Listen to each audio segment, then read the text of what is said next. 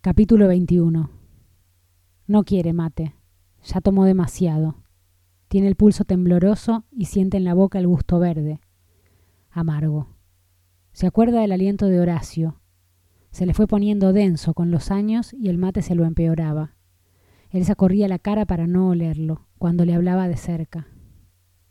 Piensa, ahora, que tal vez a él le pasaba lo mismo con ella, que se habrán estado esquivando los alientos. Tiene hambre. Le gustaría cenar algo caliente que le aquiete el estómago y le saque esa languidez. Comida real, de la suya, una sopa, por ejemplo. Va a preparar una cuando se vayan, sí, con fideitos, municiones y queso rallado, y puede comer una fruta de postre. Ella no picoteó harina, como Marita, que ahí va y pellizca de nuevo la cremona. Harina y grasa. ¿Cuánto comió? Tiene que parar. Sabe que la hija se ofende, por eso no la increpa con palabras, pero cada vez que la ve llevarse algo a la boca, la mira de un modo que igual significa gorda, que significa basta.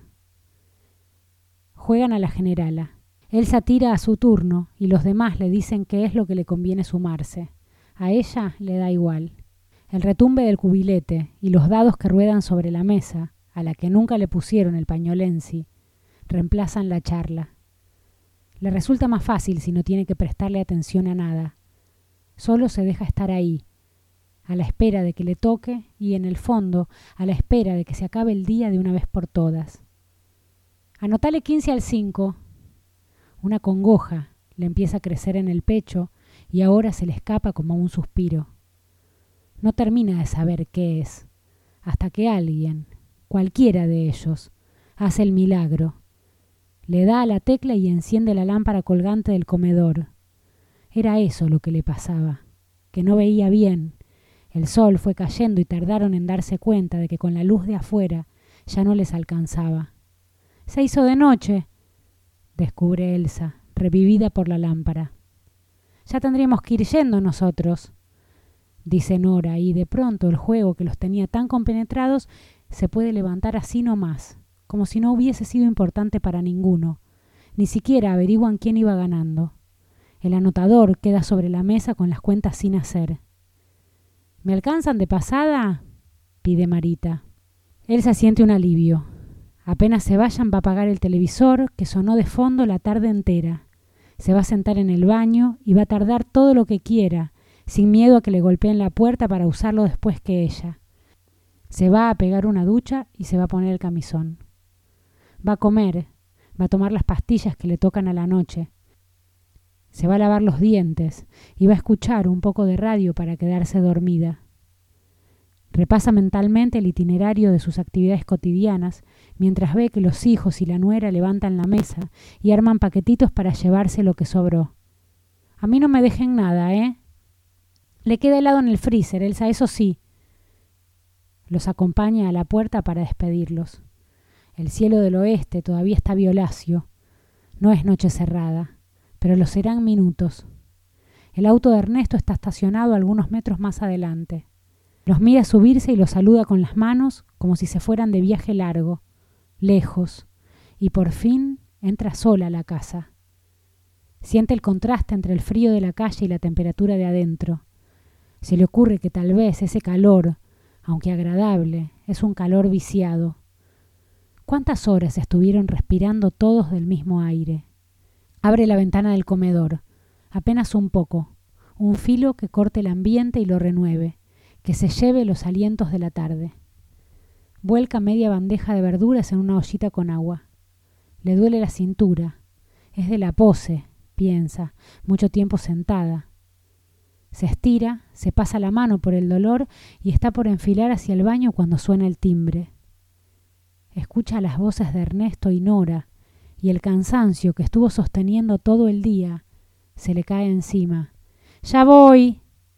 grita pero querría gritar que se vayan. No da más, fue suficiente. Camina hasta la puerta sin apurar el paso. ¿Qué se olvidaron? pregunta cuando les abre. No, no se olvidaron nada. Es peor. Se les quedó el auto. No arranca. Marita se fue caminando a su casa y ellos pidieron una grúa, pero les dicen que, con suerte, tienen para tres o cuatro horas de espera. Ernesto se pone a llamar a todos los C800 que encuentra en la póliza del seguro y en los papeles del auxilio mecánico. Mientras marca, camina en círculos alrededor de la mesa y deja el teléfono en altavoz. Todos tienen que participar del laberinto de opciones. Si tal cosa marque uno, si tal otra dos, si lo demás allá corte y comuníquese al número que figura en la credencial, y al final lo dejan esperando y retumba en el comedor la musiquita latosa del contestador automático. Nora le graba un mensaje a Camila para explicar lo que pasó. Que se pide una pizza, le dice, que hay plata en el cajón de la cocina, que no los espere. Elsa apaga la hornalla antes de que la cocina se llene del olor de una sopa que no va a tomar. No quiere prolongar la reunión con una cena. Total ellos, con todo lo que comieron, seguro que no tienen hambre. Va a su habitación y al rato vuelve con un juego de sábanas limpias. Se las da Nora y le dice que se queden y usen su cama. Ella se arregla en la pieza de Ernesto. No es lo que prefiere, pero quiere terminar el día de una vez. Deje, tal vez ni nos acostemos, pero yo estoy muerta. Nora entiende, cambia las sábanas de la cama matrimonial y después, en la que fue la habitación de Ernesto, se apura a hacerle la cama a Elsa antes de que ella salga del baño. Pronto la casa está silenciosa y los espacios comunes a oscuras. La puerta de su habitación está cerrada y del lado de afuera, por debajo, Elsa ve un hilo de luz. Están despiertos. Tomó la medicación pero se olvidó de agarrar el desabillé. Extraña la crema de manos que se pone cada noche y la radio portátil de Horacio, la odiaba, pero si no la deja sonando bajito sobre la almohada, como hacía él, no se puede dormir. Piensa en golpear y pedirles permiso para buscar sus cosas, pero no se atreve a darle marcha atrás a ese buenas noches que ella misma les impuso. Cuando está acostada, es Ernesto el que golpea la puerta.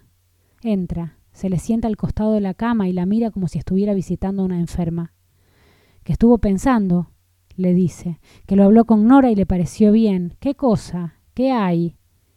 La casa, mamá. Vos viste cómo está, se te viene abajo. No es para tanto. Ahora no es para tanto, pero cuando te quieras acordar no la levantás más. Entonces, te voy a mandar unos pintores que le den una lavada de cara. Despreocupate que pago yo. Ernesto se levanta sin esperar que Elsa opine. Ella no quiere extraños en su casa, ni polvillo, ni olor a pintura. Déjenme en paz, esperen a que me muera para adueñarse de la casa y pintarla y venderla y lo que se les ocurra. Pero no llega a decir nada. Todas esas ideas se le arman después y le quedan dando vueltas mientras los otros apagan la luz y Ernesto empieza a roncar. Elsa está insomne en esa cama ajena, y cuando logra dormirse, el ronquido del hijo le aparece entre sueños, convertido en el ronquido de Horacio, se le proyecta un Horacio vestido con el traje que tenía en el cajón. Ese Horacio corta el pasto en el fondo. Es de día, es de noche. La máquina no hace ruido a motor, sino a ronquido. La máquina está viva, se pone a reír o a toser, y finalmente solo ronca. Elsa se despierta sobresaltada en la mitad de la noche. Y será por ese ronquido que sobrevive en el aire de la vigilia que durante algunos instantes se olvida de que el marido está muerto y piensa que lo tiene ahí, durmiendo en la habitación de al lado.